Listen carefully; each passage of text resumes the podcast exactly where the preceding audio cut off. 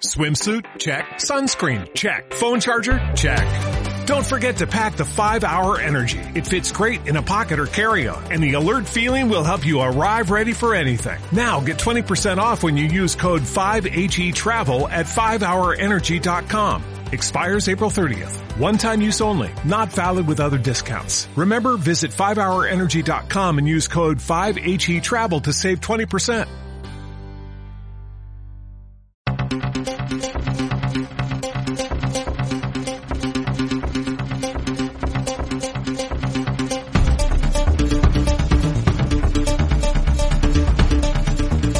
Demos caña con Isabel Valero.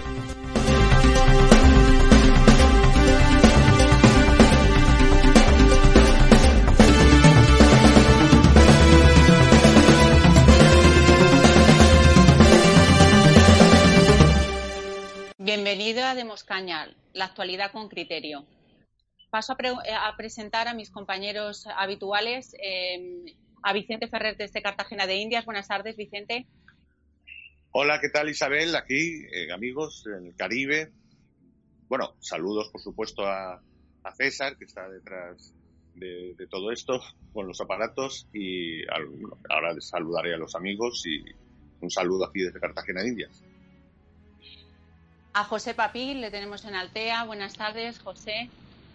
Muy buenas, Isabel. Muchísimas gracias por la invitación. Otra semana y con ganas de dar caña y a Jesús Martínez, que le tenemos desde, desde la sede de Vox en Murcia. Buenas tardes, Jesús. Buenas tardes a todos, mucha guasa me tenéis. Pues así que hoy he venido de azul para tocaros un poco la moral. Ah, de PPP, vale. Está bien. Pues nada, muchas gracias bueno, por vamos a... otra vez y salvo a todos. Eh, eh, vamos a empezar hoy, vamos a hacer un pequeño repaso a nacional para luego pasar a, internacional porque es la, actualidad que está ahora mismo, que está ocupando pues eh, todo, todo lo que es el, análisis de, hoy. Primero en nacional, em, empezamos por ti mismo, Vicente, te ha tocado. Vamos a empezar, a ver, eh, ha salido una noticia eh, sobre el pacto PP, em, no, PSOE, Podemos y Esquerra Republicana sobre el blindaje del catalán. O sea, con lo cual el artículo 3.1 de la Constitución hemos visto que, bueno, que esta gente que, son tan constitucionalistas, pues parece ser que se lo van a se lo van a saltar. O sea, que el español es, eh, tiene, es el, tenemos el deber de conocer la lengua y el derecho a usarla. Pues parece ser que en Cataluña no. ¿Qué, me dices a, a esta nueva comida de, Constitución? Bueno, están ya lanzados, ¿no? lanzados, no hay nada que los detenga ni nada que les, les diga que, han roto todas las barreras constitucionales y el ordenamiento jurídico y políticas. Ya hemos visto lo que han sido capaces de hacer en el último mes a, todos los órdenes. Y esto, bueno, estamos hablando de Cataluña, el, oasis de la impunidad absoluta dentro del, eh, de la partidocracia, que de sí misma es, es, impunidad pura. Y entonces, la verdad es que ya las lenguas, las, perdón, las leyes lingüísticas que habían en ciertas comunidades autónomas, en realidad vulneran la Constitución, evidentemente. Pero, bueno, eh, como se la partidocracia decidió eh, dentro del consenso que funcionase así, nadie la prácticamente ha cuestionado. Entonces, esto es un paso más. se supone que tendría que haber ahora fuerzas vemos como ciudadanos que fue un movimiento de un principio que parecía querer reivindicar y volver a una cierta, al menos, normalidad, eh, sentido común dentro de lo legal de, la nación, etcétera, pues bueno, ha desaparecido, se suicidó. En su época no existe, es decir, simplemente es un, queda un pequeño partido bisagre intentando aferrarse como sea que puede sacar. Y, es que no hay ninguna otra fuerza, no, prácticamente no hay fuerzas, ni siquiera Vox. Es decir, en un momento de, una, de que todo lo que hemos visto en los últimos días han sido capaces de hacer eh, jaque al, ordenamiento jurídico, a la misma eh, a, la misma existencia de, cualquier referencia constitucional de algún tipo, todo lo que hemos comentado en otros días, ¿no? lo último ya el, el, asalto final con el tema de la, del plan este de los seis meses, ¿no? sin, sin siquiera pase por ahí por, la, por el Congreso. Entonces, esto es un más a más que como ya, ya se ha aceptado ese nivel, ¿no? Ese nivel de, impunidad o ese, ese relato se ha aceptado. Como ya se, ha avanzado en ese relato, en la que ya existe oficialmente la extrema derecha que es Vox, eh, porque ya lo ha reconocido el PP, ha reconocido que puede incluso plantear ciertas cosas Sánchez y compañía, se ha aceptado ese nivel de, de, ruptura con el país, con la nación y tal. Entonces, eh, es un paso que, que, casi se. Vamos ahora a discutirlo como una ley, ¿no? ¿Qué te parece esta ley? Y entonces, en, esa normalidad política normativa, ¿no? De discutir sobre qué, qué, nos parece ese nuevo orden del gobierno, cuando es, es, una flagrante violación de todo, ¿no? Pero como llegábamos de cuatro o cinco violaciones consecutivas, no hay una reacción como decíamos el otro día, ¿no? Ya casi entre risas, bueno, nos vemos en las barricadas y tal, no hay ni barricadas, no hay ni, ni, ni, ni, huelga fiscal, no hay nada, ¿no? Decir, entonces ha pasado esa pantalla, Sánchez ya está en la pantalla en la que es normal este sistema prácticamente eh, ya camino de, de, un régimen partidocrático hacia un autoritarismo, ¿no? la que no, entonces es un paso más. Hacia ahí y ahora lo vamos a tratar con normalidad. Ahora es normal. ¿Qué te parece esta ley? Pues bueno, vamos a verla. Cuando es una flagrante violación de todos hasta los derechos humanos. Em, el PP ha dicho que va a poner un, un, un recurso ante el Tribunal Constitucional, pero claro, ya vemos lo que vale poner un recurso en el Tribunal Constitucional.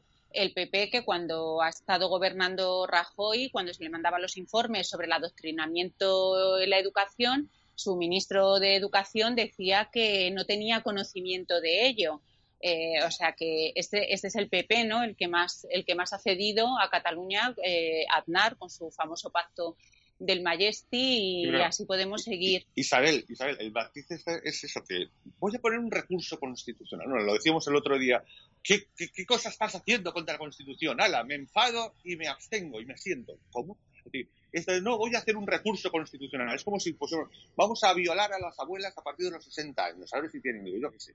Vamos a exterminar a los... Uy, eso está muy mal, ¿eh? Me voy a enfadar y voy a presentarlo a la... ¿Pero qué dices? Estamos hablando de una salvajada que se, está, cargando el país, está tentando contra derechos humanos. ¿Eso es la reacción? ¿Me voy a ir al tribunal?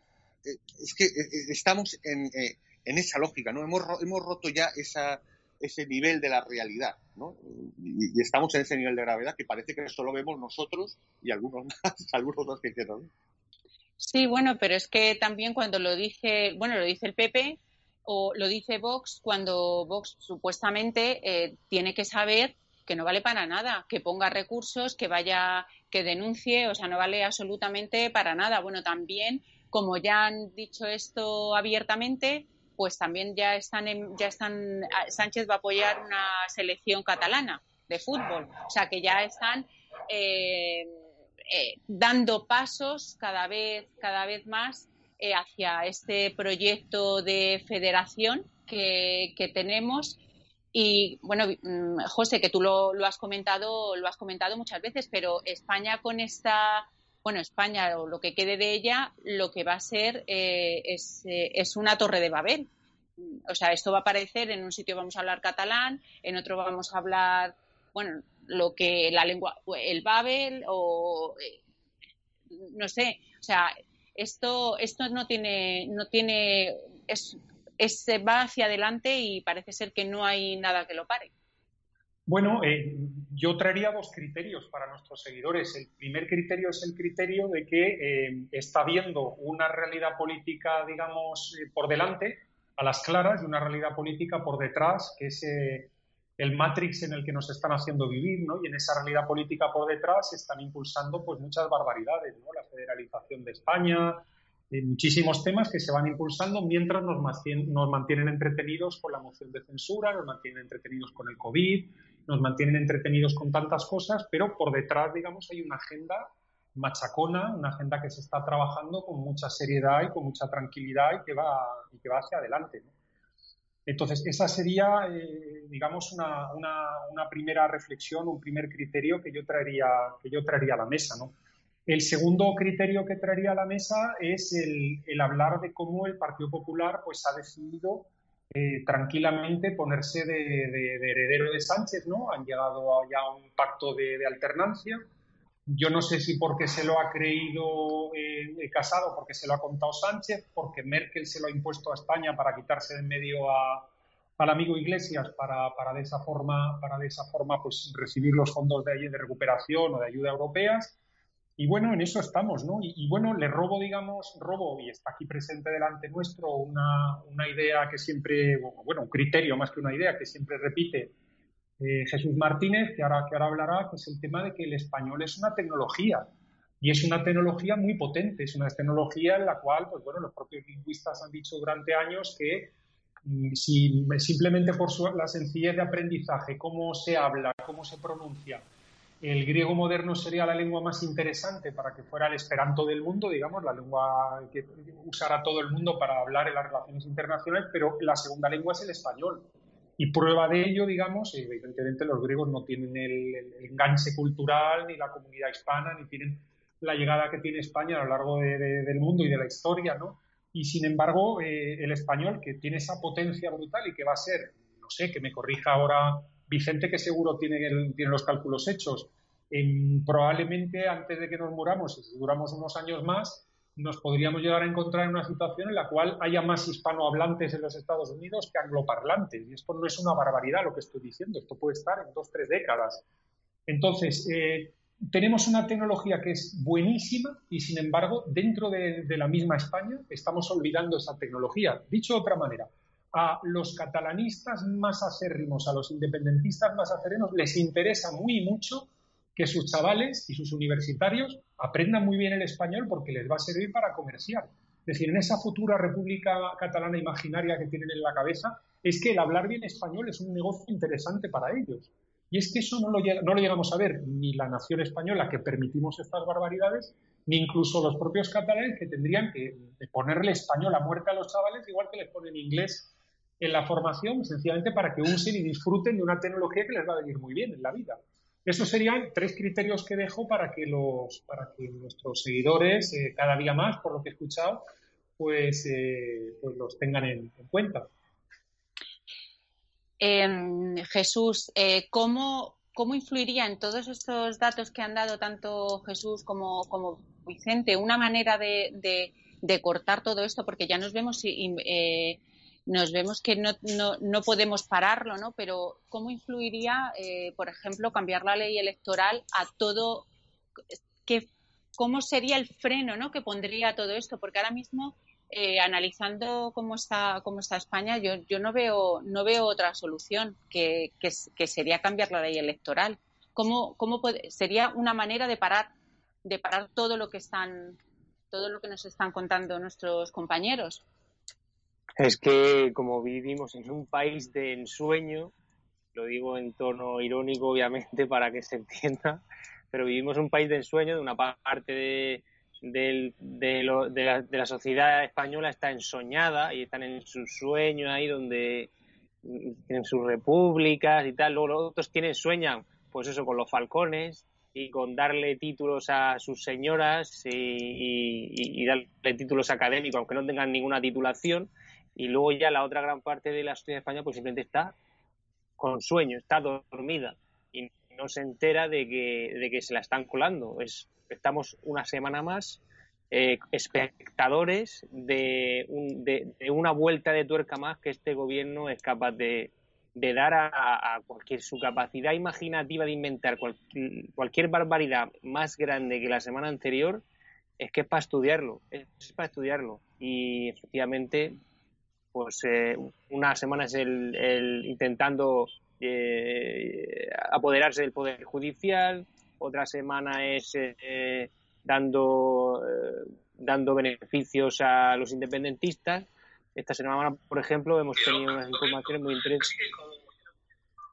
muy interesantes sobre problemas que tenemos, estamos teniendo de inmigración aquí en Murcia, que a mí me toca directamente, pues estamos viendo pateras que no son pateras, son barcos. Son barcos donde entran 40 50 personas eh, que son remolcadas a las costas, cercano a la costa, donde ya llegan ellos y pero que no llegan famélicos, no llegan que huyen de una guerra, llegan con sus, sus Nike, sus, teléfonos, eh, todo muy bien organizado, llegan con dinero, hemos visto vídeos de, eh, de muchos de estos inmigrantes que no vienen, eh, que no vienen huyendo de ningún, de ningún conflicto, pues hemos visto vídeos donde salían de supermercados, de tiendas de ropa, de tiendas de móviles, tomándose cosas en las terrazas, pagados a pensión completa.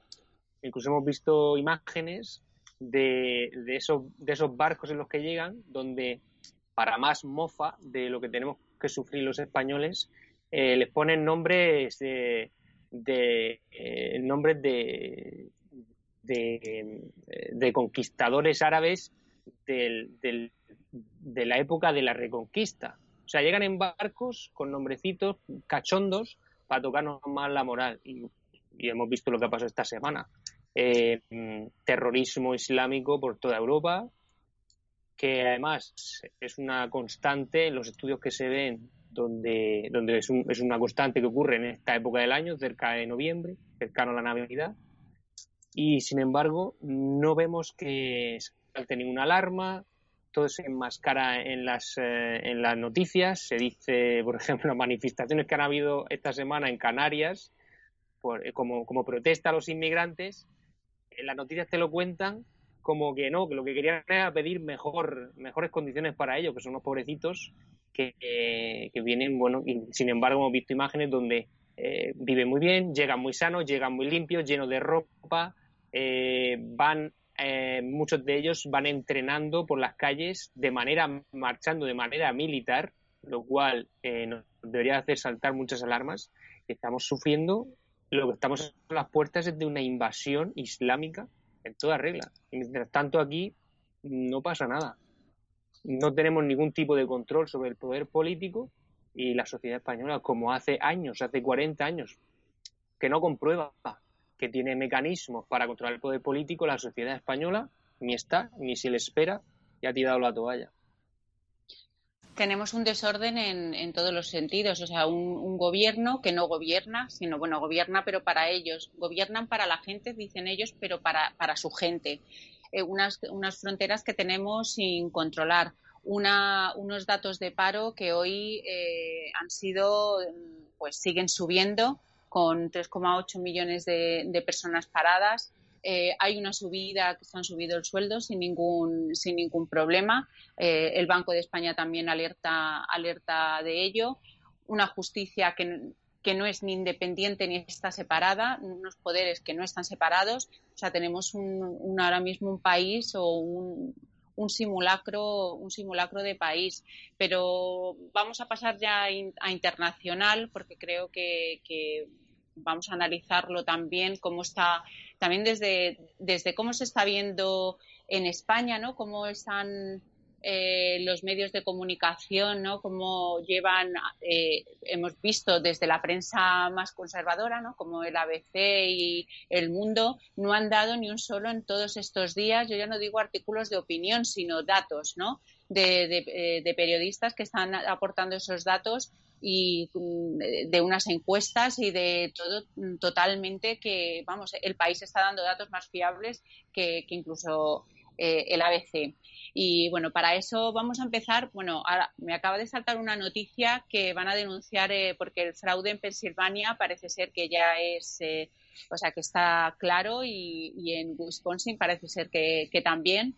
Y bueno, esta mañana parece, se tenía muy claro que iba que iba a ganar Trump en, los datos por estados, eh, haciendo la suma, aunque no estaba todo escrutado, por estado a las 7 de la mañana eh, salían unos 293 votos a favor de Trump. Faltaban estados por, por, por, por, escrutar. Pero conforme iba pasando el tiempo, de repente se han, se han parado en, en, los colegios electorales, de repente porque se, han ido a dormir, de repente en otro estado se ha roto una tubería y se han mojado todos los votos, han aparecido más, o sea, está siendo un verdadero desastre en cuanto a lo que está pasando y a, la, y a, la, manera de, contar, eh, hacer un recuento ¿no? electoral. Eh, Vicente, a ver, empezamos por ti, que, sé que tienes ganas. A ver, dispara. No, hombre, yo creo que lo primero, ya que, como dice José, el primer criterio importante antes de entrar específicamente a lo que supone políticamente todo esto, que ya dijimos la trascendencia que, supone en este momento, en este momento, no porque sea siempre así, pero en este momento lo, que está ocurriendo en los Estados Unidos, es el, el, que nadie, nadie se le ocurrió comentarlo, ¿no? Primero de entrada eh, nos desayunamos con que todo lo que nos habían contado eh, era completamente, no servía para nada. Entonces, todo, todo esos eh, demoscopia, toda esa mass media eh, demostraba que falló completamente, completamente. O sea, eso es una evidencia abrumadora, abrumadora que, por cierto, nos da una fuerza moral a nosotros específicamente, me refiero a, nosotros, a atiendemos, y, y una certeza gigantesca algo que no nosotros nadie puede, eh, decir lo mismo, la, gran mayoría, y que sobre qué es la realidad, cómo se está comportando la realidad. Todos los medios de comunicación eh, se, se, enfrentaron al hecho, se estrellaron con que toda la realidad que habían construido los últimos meses, y no digamos los últimos sobre la campaña y sobre Trump, pues no se correspondía con los datos ahí va. Nadie, la abrumadora mayoría de los Estados Unidos, no, no con 10 puntos o 15 o 7 o 6 ha, inmediatamente echado a Trump. Eh, no hay una avalancha, eh, no hay una... O nada se correspondía. Creo que había por ahí, comentaban por ahí la cara de Susana Griso por la mañana. Bueno, unas cosas espectaculares. Realmente estamos ante una distorsión brutal que no es ninguna broma cuando decimos que existe realmente eh, ese, ese gigantesca mass media que desgraciadamente está, eh, sí que tiene casi coordinadamente, al menos en unos puntos, y que obedece eh, a, esos criterios de hegemonía política o de hegemonía cultural de, todo ese establecimiento, ¿no? que, en Europa, desde luego, tenemos no una, sino dos versiones desde Bruselas, además. Entonces, eso de entrada. Y a, continuación, lo que, lo que has comentado, es decir, lo que ha pasado que se nota que era como un proceso, eh, es impresionante en los Estados Unidos.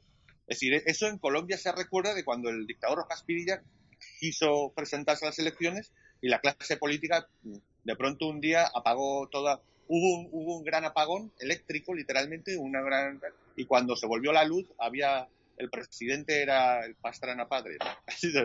Entonces, eh, una bromita decide estarse por aquí. Entonces, eh, que eso en Estados Unidos. Entonces, hay un momento en la que tú ves, porque claro, comienza bien, más o menos lo dejan, eh, Florida parecía que, se, que, que, iba a ser, por supuesto, de azul, es decir, de los demócratas, por toda esa campaña que han hecho que los latinos, ¿cómo, cómo no? Los latinos naturalmente van a votar, por favor, eh, Texas incluso, y de pronto empieza a ponerse todo, todo colorado, ¿no?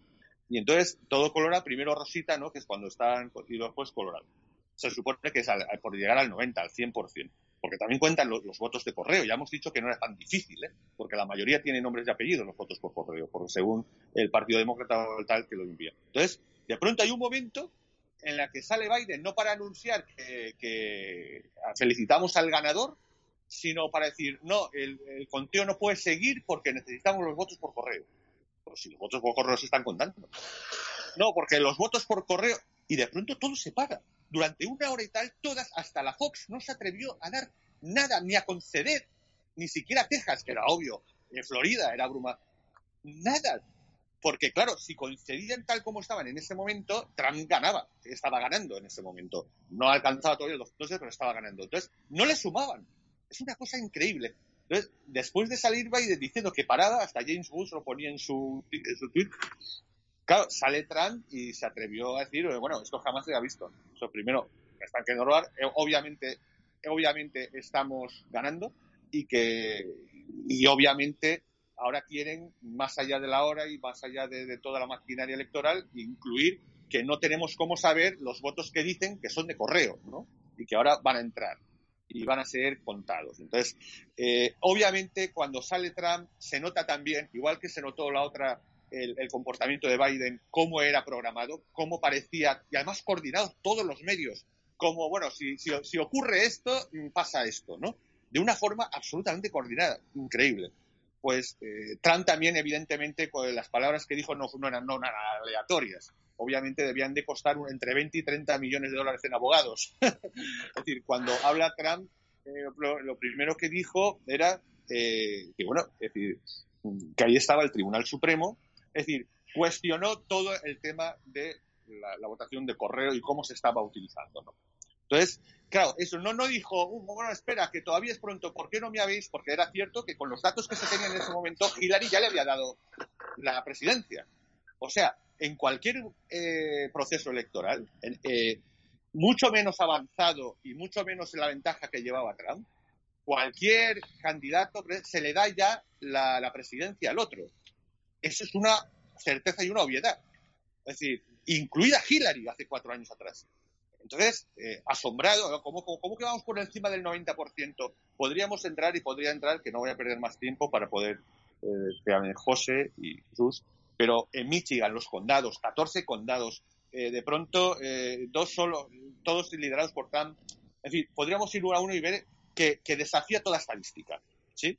Que, podrían ir esa gente a ir a comprar un boleto y le, tocaba eh, la Lotería Nacional de 22 y a los días le tocaba el niño. O sea, es estadísticamente imposible esa cantidad hasta un un funcionario de correos de esas, lo que dice, bueno, eh, sería normal que apareciera un 80% a favor, uh, aparece un 80% a favor de Biden, cuando hemos visto cómo se comporta el, electorado de correo, porque se ha contado correo. No es que diga, no, todo el fenómeno de correo es de esta forma. No, no, no. En todos los, eh, los estados, incluido en esos estados, ya se ha votado hasta esas fechas o, hasta cierto porcentaje de correo. De pronto un cambio de comportamiento absoluto. O sea, esto tan absurdo, tan absolutamente eh, que atenta contra las leyes matemáticas. No estamos hablando de, especulación. Que entonces, eh, evidentemente, Trump de entrada dijo, no, no, no crees que me voy a entrar en, no, vamos a esperar, no, no, no, no. Estos señores, eh, si no me reconocen ya mismo que yo me declaro ganador, esto va al Supremo. Esto va al Supremo. Y Entonces, hay demasiada base y de lo que podemos decir es que, bueno, el pucherazo, como tú muy bien eh, has dicho, es obvio, o se puede decir, o se puede al menos sospechar de eso. Y por tanto, se puede, hay base de, legal de sobra, de sobra, ¿eh? sobrada para cuestionar o poner en duda eh, pues, la, cadena de custodia, de todo sobre las votaciones. Por lo tanto, irá al Supremo y, desde luego, a no ser que se rinda Trump, cosa que extrañaría muchísimo, me, me, parece que lo va a nombrar el Supremo presidente a Trump. Claro, pero es que lo que está lo que está ocurriendo es que en Wisconsin no coinciden tan siquiera los votos registrados con los votos contados. Es que no coinciden.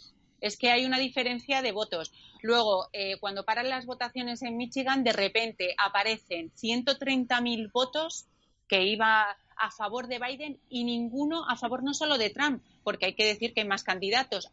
no había ni o sea, sol, cero. Todos los votos que aparecen son a, favor de, Biden. O sea, eh, cosas muy raras. Luego eh, se le censura a Trump. Eh, que creo que va a denunciar también al CEO de, Twitter, porque se le censura porque dice que no se puede emitir voto en Pensilvania con los colegios electorales ya cerrados, que se estaba emitiendo voto. O sea, mm, eh, va a denunciar eh, sí o sí y lo va y lo va y lo va a impugnar. Eh, José, mm, que, no sé si has leído algo sobre el profesor, ya sabemos, de Helmut Nortop, que yo también he estado siguiendo con su modelo, decía que arrasaba. Mm, ¿Se va a confundir? vamos a ver.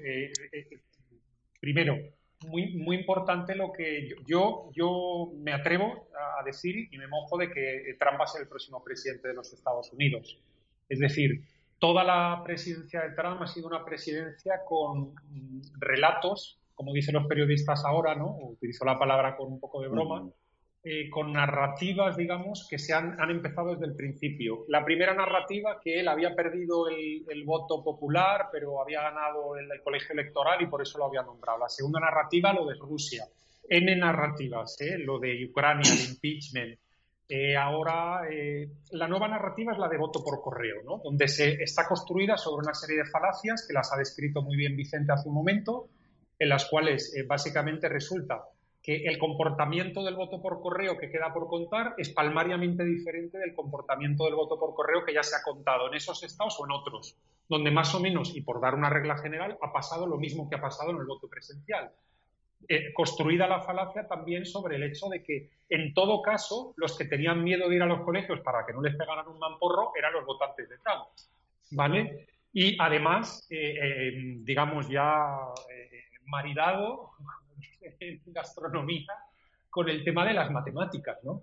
Que las matemáticas ya sencillamente suman lo que suman y dan lo que dan. Y es que el porcentaje que puedes acabar añadiendo o no añadiendo es el que ya te queda, ¿no? Entonces, como bien decía Vicente, eh, eh, eh, eso puede dar lo que da, ¿no? Pero ahí vamos a tener una narrativa, un relato que se va a sostener un poco de tiempo y luego ya sabemos también el final. El final es el Tribunal Supremo. El Tribunal Supremo tiene una mayoría conservadora y le van a dar la presidencia a, Trump. Con lo cual ya empezamos la narrativa del segundo mandato. Trump es un presidente ilegal que en realidad ha perdido las elecciones y unos bandidos que son los, los jueces conservadores del Tribunal Supremo le han dado en la presidencia y ya seguimos. ¿no? Es decir, esto va a ser el nunca acabar, cuatro años más, ya enganchamos con este, con este tema, con este relato, ¿no? Lo digo de broma, lo de relato, y ya continuamos con eso.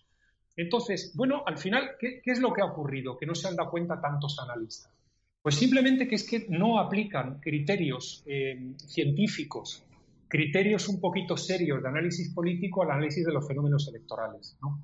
Eh, por eso estábamos tan asustados de las encuestas que nos abrazábamos a modelos como el de Norfolk, nos íbamos al, financiero este de Wall Street que nunca se equivoca, e intentábamos ver en otros sitios, es decir, de qué opinan en una encuesta de opinión los norteamericanos, si están a gusto o no están a gusto con lo económico, con lo social, etcétera, y veíamos, oye, es que la gente parece que está más o menos contenta. Otro criterio que habíamos mandado nosotros, el criterio del caladero. Había una serie de caladeros que Trump podía pescar de ellos. Una, voto obrero durmiente que no se fió que un señor elegante o hortera, lo que sea, de Nueva York fuera a defender los intereses de la clase obrera. En el 2016 le votaron muchos, pero muchos tampoco se fiaron de él. Ahora sí habían visto durante cuatro años que había vuelto empleo, que estaba devolviendo fábricas de vuelta, etcétera, etcétera. Con lo cual, eh, eh, digamos que eh, ese, caladero podía pescar un poquito más. los hispanos también se han dado cuenta que ha habido una aproximación, una cercanía, que no solo se podía ganar el voto cubano o tener fuerza en el voto cubano, sino muchos más votos hispanos.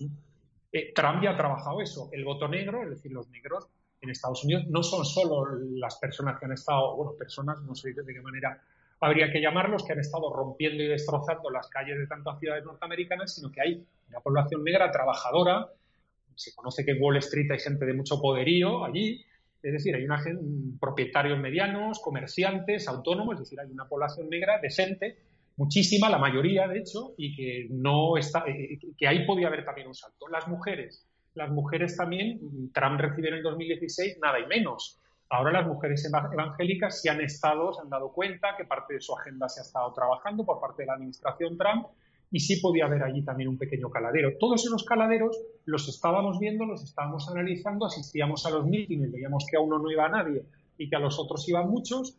Y claro, uno pensaba, es que esto tiene pinta de que gana Trump, tiene pinta de que gana Trump. Y bueno, eh, ahora mismo, pues bueno, la narrativa de, del Trump iletrado, Rusia, Ucrania, no sé qué, no sé cuánto, lo que haya que meterse con él, pues se va a sostener un poquito de tiempo y así todo el mundo queda contento. Es decir, Trump va a ser presidente y luego los que no quieren que Trump sea presidente lo van a, van a decir que es un presidente ilegal los próximos cuatro años. Eso es lo que yo creo y por cerrar, ¿qué va, a ocurrir?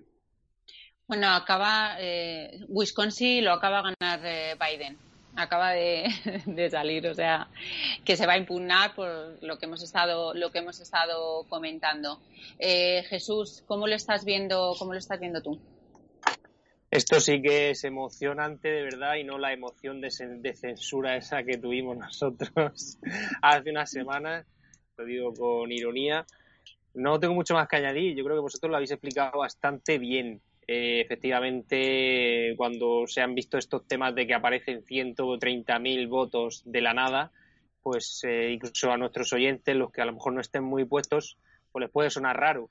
Eh, podríamos entender, pues no sé, que aparece de repente una bolsa olvidada en el fondo de un camión, cuando la abren hay 120.000 o 130.000 votos, pero lo normal es que se repartan esos votos siguiendo unas tendencias que ya se van, se van viendo, ¿no? Como cuando hace uno un cálculo estadístico o cuando jugamos a los dados y, no siempre va a salir un 1 o un 3, sale un poco de todo, ¿no? Y se va equilibrando. Sin embargo, aquí hemos visto cosas muy raras eh, donde, eh, donde, eh, donde aparecen 130.000 votos para solo una persona de repente. Entonces eso es bastante, bastante mosqueante, ¿no? Yo lanzo la pregunta, la pregunta a, a, Vicente y a Papi. ¿A la tercera va la vencida?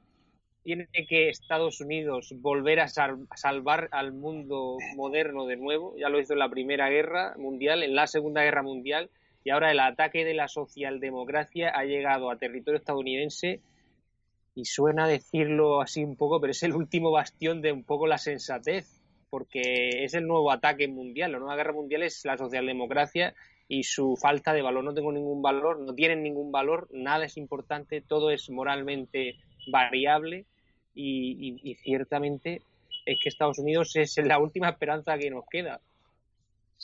No, bueno, Un momentito ah, solo, Vicente. lamentablemente ah, tenemos que despedir a, José Papi, que no, puede quedarse más. Eh, José, te esperamos la próxima semana muchísimas gracias por, bueno, aunque sea haber compartido un momentito con, con, con Demos Caña. Muchas gracias. Un placer haber estado con vosotros. Gracias, Isabel. A ti. dime, Vicente, ahora sí, si vas a añadir algo. Sí, no, pero por lo que estaba contestado, estamos realmente en una. Lo hemos comentado otras veces, eh, aunque parezca de esto de otro tipo de programas, pero es que la realidad es increíble lo que lo, realmente lo que se está haciendo vivir y la, la que es. Es una guerra real. Es, es, es un monstruo que, que, no quiere morirse y que quiere, se va a defender con uñas y dientes hasta sus últimas consecuencias y que es algo real, ¿no? Es un poder y lo estamos viendo. Y estaba diciendo un principio, como decía Israel, eh, el poder mediático. Es que es algo real que nos está, está intentando distraer y distorsionar. Y en este momento, desde luego, la gran batalla está ahí, no me cabe la menor duda. Ahora se ha ido José y hubiese querido decir, preguntarle el tema de Europa. En Europa se tenían eh, eh, paralizadas un montón de cosas, entre otras la respuesta contundente a China, por ejemplo, eh, a la espera de quién está en la Casa Blanca. Van a tener que retrasarlo. Ya creo que han suspendido la reunión del día 16, patético. Entonces, y, van a estar pendientes de quién de quién, de quién está en la Casa Blanca realmente o quién va, parece que va a continuar, porque eso va a ser decisivo para la, política globalista, volver a esa. Acuérdate que estábamos a punto de, firmar la mayor, eh, el mayor tratado de libre comercio de la historia entre la Unión Europea y Estados Unidos, una cosa enloquecida, que eso se fue al garete, por supuesto, y no, y no digamos volver otra vez a los multiculturalismos de, de, multi, eh, del tema multilateral en las relaciones económicas. Entonces, es un cambio de paradigma total. ¿Se va a producir? ¿No se va a producir? ¿Va a haber una regresión total? ¿Va a haber una opción de lucha real? En fin, es decir, estamos realmente en un momento decisivo para. Vamos, eh, quiero hacer bueno, una, mm, recordar algo para continuar, para que continuemos con el análisis. Primero hacer un poco un, análisis de lo que es la estructura social eh, estadounidense y bueno, y recordar las palabras del maestro en el 2016 sobre las elecciones que vosotros participasteis muchos en sus análisis. Una de las cosas que, que dijo don Antonio y que hoy están, están vigentes, hoy, a día de hoy, dijo que, Donald Trump no era una alternativa, sino era una necesidad. Porque no era alternativa, era una necesidad. Eso lo dijo, lo dijo hace, pues, eh, hace, hace cuatro años. Analizó también el por qué iba a ganar y es eh, Trump y es que eh, había una hegemonía, una hegemonía cultural, es verdad, una élite política y en la que el estadounidense estaba cada vez más desconectado y eh, esa hegemonía social, ese, ese trabajador, ¿no?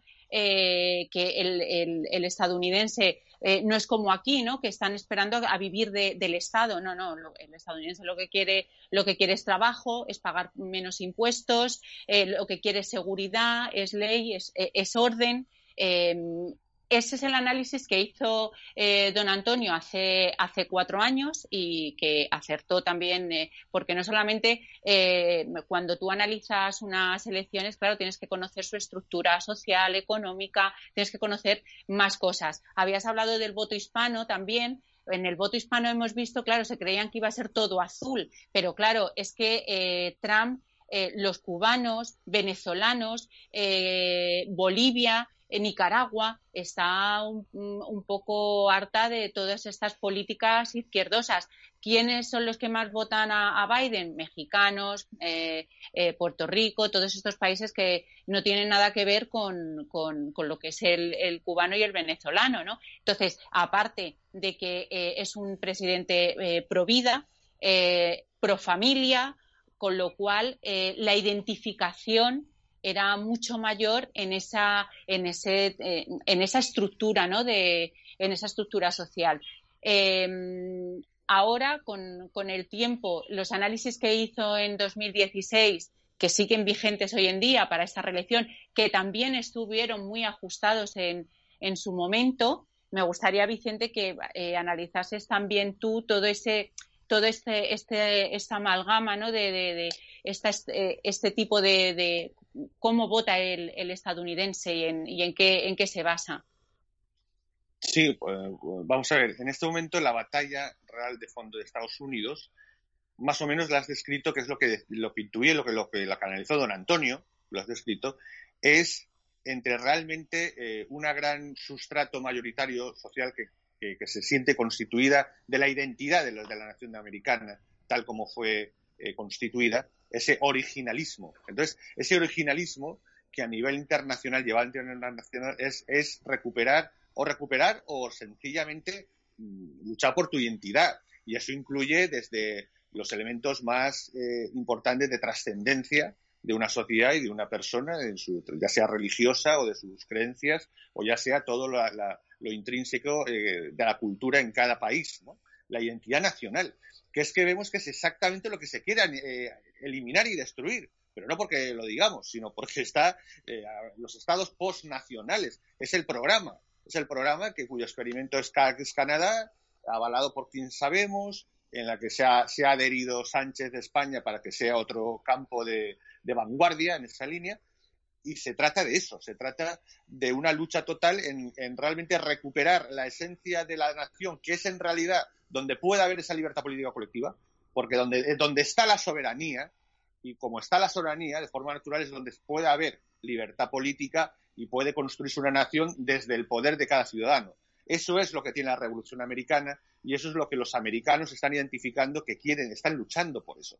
Y contrariamente a, un cada vez más definido eh, bloque progresista, que ya el Partido Demócrata casi ya ni es partido, bloque progresista que tiene muy claro lo que quiere.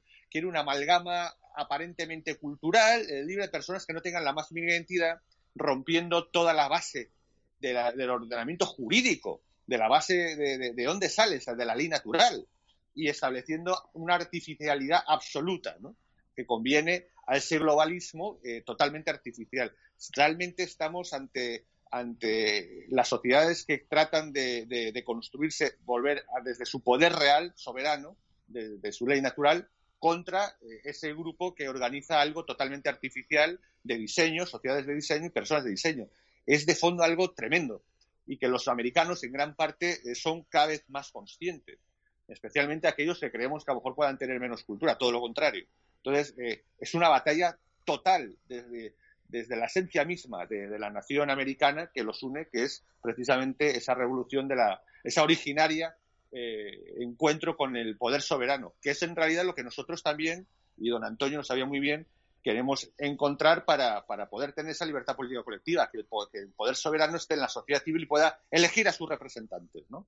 Y, establecer los poderes, enfrentándolos para que el Estado sea servidor de la sociedad, etcétera, etcétera. Es algo de fondo troncal, absolutamente brutal lo que estamos aconteciendo y, de lo que vamos a ver cómo se va a derivar las cosas.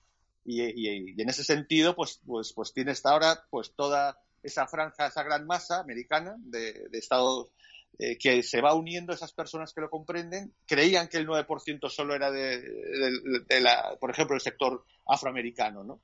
Es decir, pues no, se está viendo que más del 20% votó a Trump. Eh, entonces, ¿cómo salen los números? Porque esas grandes cifras de 10 puntos de ventaja necesitaban 9% de afro y apenas 15% de hispanos. Se han duplicado esas cifras, mínimo estamos un poco en esa eh, batalla total en los Estados Unidos. Bueno, si quieres podríamos estar demasiado tiempo yendo eh, de Estado, de bloques, dónde es por qué se concentran en las zonas de Estados Unidos, pero bueno, si quieres podemos tratar. Sí, a, a ver, has dicho algo, has dicho algo muy la libertad política colectiva, ¿no? Porque todos los analistas, eh, vosotros tenéis la ventaja de que conocéis ese término. Todos lo analizan de que es una nación que se ha formado en la libertad individual. No. La Constitución americana está basada en la libertad, además lo pone en su Constitución, pone libertad, eh, no pone libertad individual. Eh, el término que, introduce y que, don Antonio descubre es la libertad política colectiva. Y es en eso en lo que está basado eh, la Constitución americana, en la libertad eh, que constituye, que fundamenta el resto de libertades. Y eso es lo, que nosotros, eh, nosotros como, eh, seguidores y discípulos de él, pues seguimos esa, esa doctrina.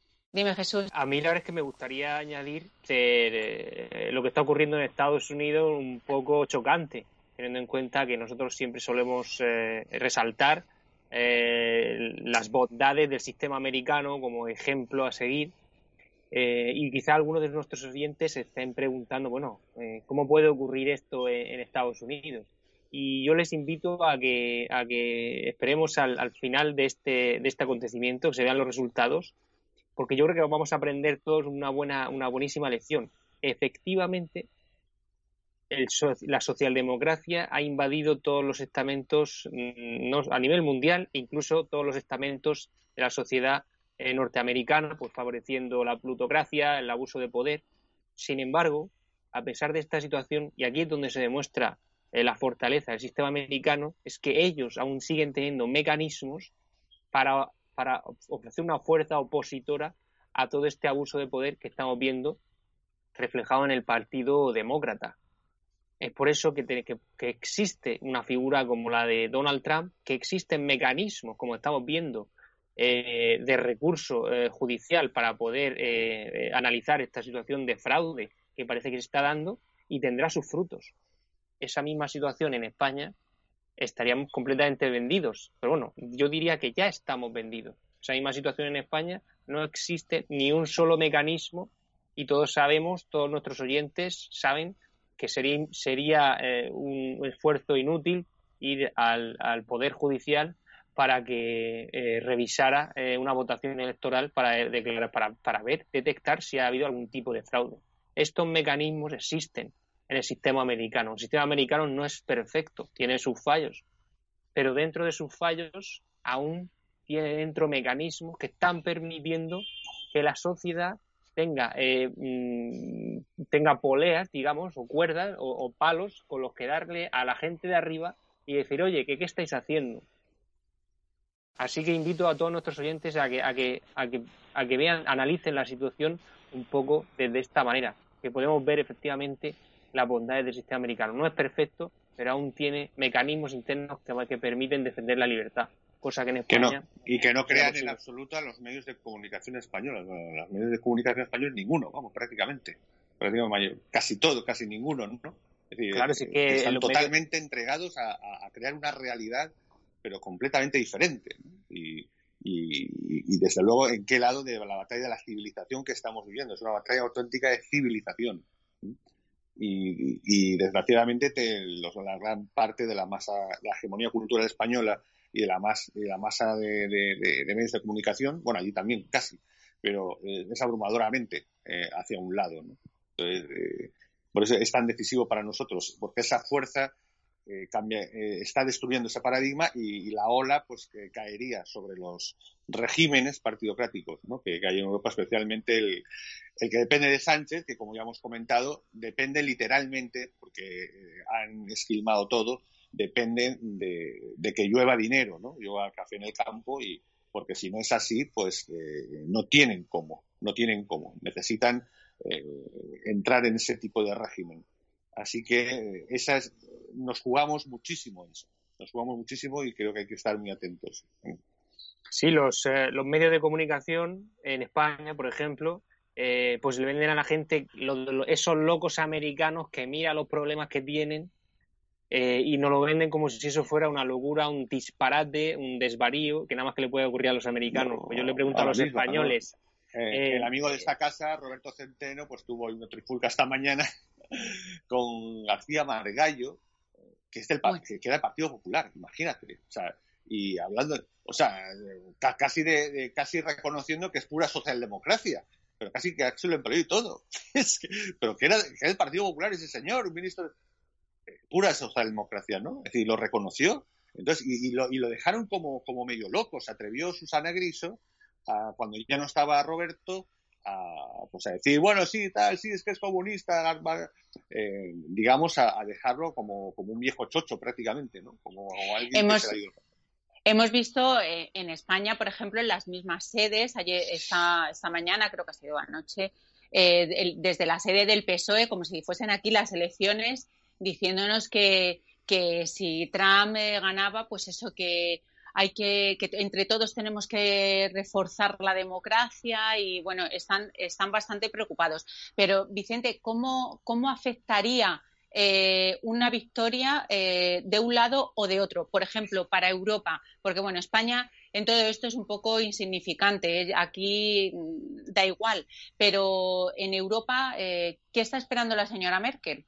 En este caso. Correcto, pues está esperando la confirmación de que, primero, que, Estados Unidos eh, no va a hacer un tratado tipo libres comercio. Eso se ha terminado. Entonces, eh, le toca eh, afrontar la realidad, porque ella tuvo lo que era el encuentro 16 más 1, unos encuentros con China entre el 2012 y 2018, y, se pensó, esa, se hizo la ensoñación de que podía lo mismo hacerle frente a Estados Unidos con una posible alianza con, con, China. Algo que la realidad ha probado, lo que es China, hemos explicado en otros programas, ¿no? Todavía hay gente pensando, he escuchado, estoy escuchando que es el, imperio que está conquistando el mundo mundial, tal. Entonces, Vicente, un apunte solo, un apunte. Don Antonio dijo en el 2016, cuando se reunieron en Davos, ¿quién es ese chino? ¿Quién es chino? ¿Quién es ese chino? O sea, te lo digo porque otro día le estuve, le estuve viendo sus análisis y me, y me recuerda lo que estáis diciendo vosotros, porque él decía, ¿quién es, ¿quién es ese chino? Claro, porque China en realidad ha sido la gran plataforma. China no, no, no, ha, hecho nada inteligente más que seguir la línea amarilla, eh, nunca mejor dicho, y entonces eh, eh, ponerse, oye, mira, te ofrecemos ser la maquila del mundo, ¿sí? Entonces, y vas a tener, y encima no te vamos a pedir nada, no te vamos a poder, y encima no te vamos a cobrar nada si vienes aquí a nuestros países. Se lo han dado todo. Entonces, claro, aprovechó su oportunidad, naturalmente. Entonces, ahora está en una situación de supervivencia de que si le quitas todo eso, eh, se puede desplomar de una forma absolutamente brutal. Entonces, está luchando por su supervivencia, claro que está metiendo y comprando países si puede. Y de hecho, hasta yo soy testigo en parte de eso. En África, en, sitios. Eso, es, eh, eso está pujando. Eh, me, ha dado alguna, algunos geopolíticos está diciendo la potencia china está pujando con, en, Argentina y en no sé No, hombre, no, está tratando de entrar como sea a comprar los recursos de todo, ¿no? Porque en este momento, eh, eh, si eh, Estados Unidos sigue en esa línea, va a ser una línea de, volver a un, a un, libre comercio de, igual a igual, y si no hay igualdad en la competitividad, evidentemente se reforzará, cada país tendrá que establecer unas reglas para protegerse.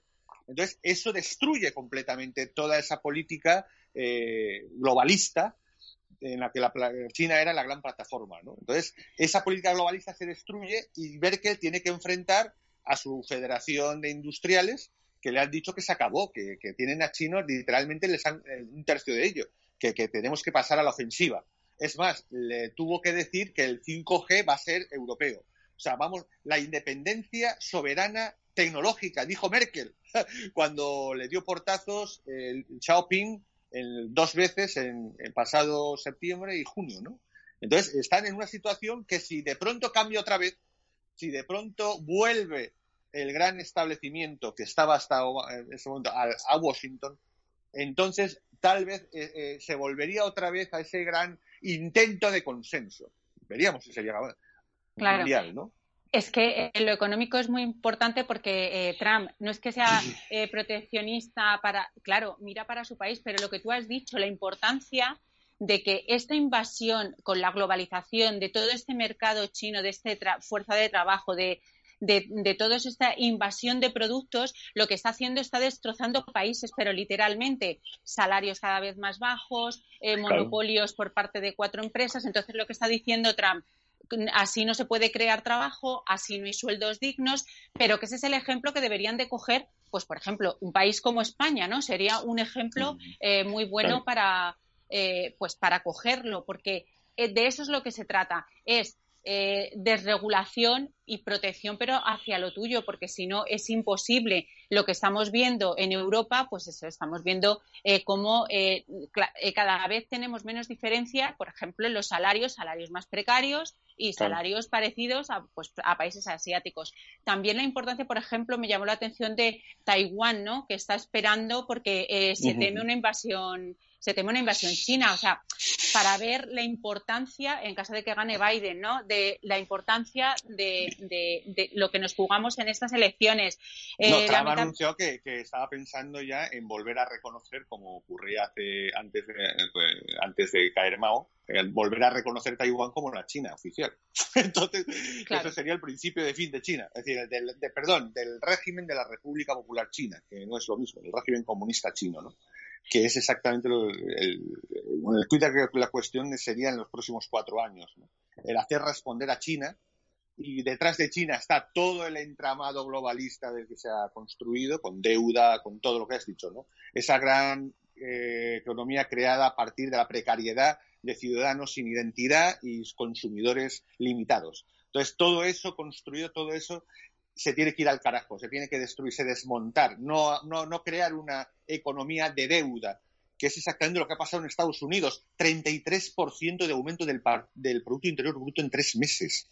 Eso no se veía, bueno, iba a decir en, en, Alemania en cierta época, que hubo, pero eh, eso era algo que, la historia ha visto pocas veces, ¿no? Es decir, de un país súper desarrollado, evidentemente, ¿no? No de un país que está por los suelos y que lógicamente se... Entonces, estamos hablando de un cambio de paradigma total que implica que la sociedad real, la natural, eh, eh, salga a la luz, que se desprenda de, ese de esas eh, gran programa globalista y de entidades artificiales, estatales y, supranacionales. Y es, que es, que radicalmente el cambio que pueda haber y, en la dirección europea. Lamentablemente nos hemos quedado ah. sin tiempo. Mm, es que siempre nos pasa igual. Esto se pone muy interesante. Jesús, 15 segundos para campaña por el diputado de distrito, que te dejo y, ya, y te paso te despido.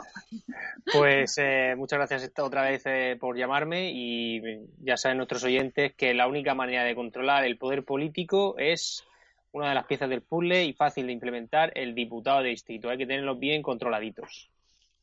Vicente, muchísimas gracias como siempre por tus análisis y te esperamos la próxima semana. Nada, gracias a ti y a vosotros y ya sabéis, el primer paso para estar en los buenos es el, diputado de distrito. ¿eh? Eh, Eso es, el, diputado de distrito. Esperamos que nos sigáis apoyando en esta, en esta campaña. Felicitar también a Radio Ya porque eh, ha tenido en este mes de octubre récord en, audiencia, eh, lo ha dicho esta mañana Javier, y bueno, darle las gracias también por nosotros tener la oportunidad eh, de poder eh, dar estos programas y, que conozcáis también nuestros análisis. y a todos vosotros os esperamos la próxima semana. muchas gracias.